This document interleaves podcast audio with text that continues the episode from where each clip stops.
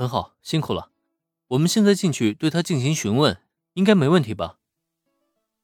没有问题，不过还请尽快结束，毕竟长时间的对话也会对病人造成一定影响。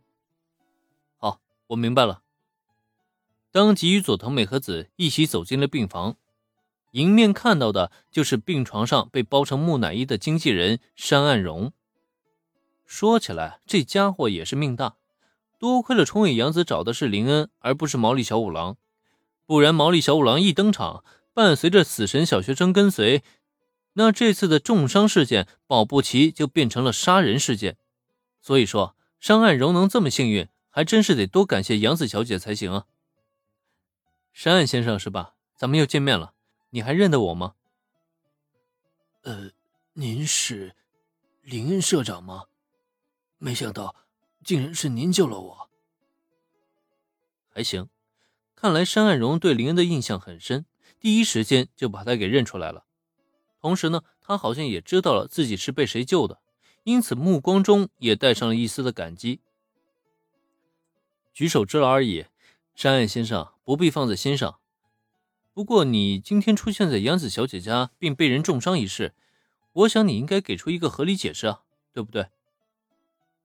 朝着山岸荣摆摆手，林恩顺手拉过两把椅子，示意佐藤美和子坐下以后，自己也同样坐在了山岸荣的病床边。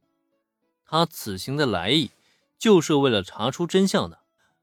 不过当他提出这个问题以后，却见病床上的山岸荣竟然抿了抿嘴，并没有选择开口回答。山岸先生，我现在并不是以杨子小姐的朋友，又或是你救命恩人的身份询问你。这位呢是警视厅搜查一科的佐藤警部补。关于今天发生的案件呢，我们有权向你询问调查。毕竟你也知道，最近杨子小姐遭遇了跟踪事件，家里呢也被人无故的入侵了。如果你不能拿出一个合理的解释，恐怕这个跟踪犯和入侵犯的罪名就要担在你头上了呀。山岸先生，你还年轻，还有大好的未来，我想你没必要这么拼吧。凝视病床上的山岸荣，林恩微微皱起了眉头。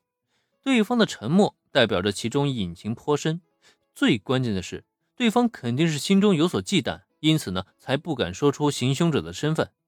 在这种情况下，林恩也只能是拉大旗做虎皮，尽可量的把案情往严重的方向说，看看能不能把真相给炸出来。哪知再看山岸荣，竟然还是不说话。他是不是以为林恩真的只是在单纯的吓唬他而已啊？好吧，既然山岸先生你什么都不肯说，那就等着法院派给你传票吧。经此一事，你的经纪人生涯呢，也到此为止了。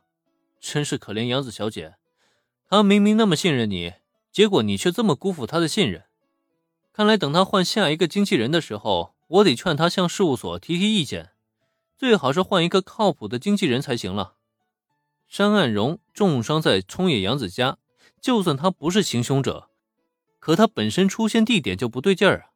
再加上近段时间冲野洋子家也的确莫名被人闯入过，如果找不到嫌疑人，那么，最终承担起这个责任的，就极有可能是面前的山岸荣本人。至少，林恩想让他担负起这个罪名，他就一定逃不掉。山岸荣的未来呢，也仅仅只取决于他的一念之间。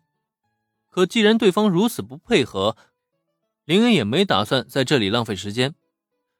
执迷不悟是吧？行，等你付出代价之后，再后悔也不迟啊。然而，就在林恩说完。准备直接起身，打算走人之际，不要让杨子小姐去事务所，那里没有好人。这就很有意思了。之前说了那么多，他都一点反应都没有，怎么一提到事务所，他就突然开口了？眼瞧着有了突破口，林恩顿时不着急走了，反手拉回椅子坐下。他倒是饶有兴致的看向山岸荣。哦，山岸先生。你为什么会说杨子小姐事务所里没有好人呢？你究竟知道些什么？我明白你有可能是在忌惮对方的势力，但是你什么都不说，就没有任何人能帮到你。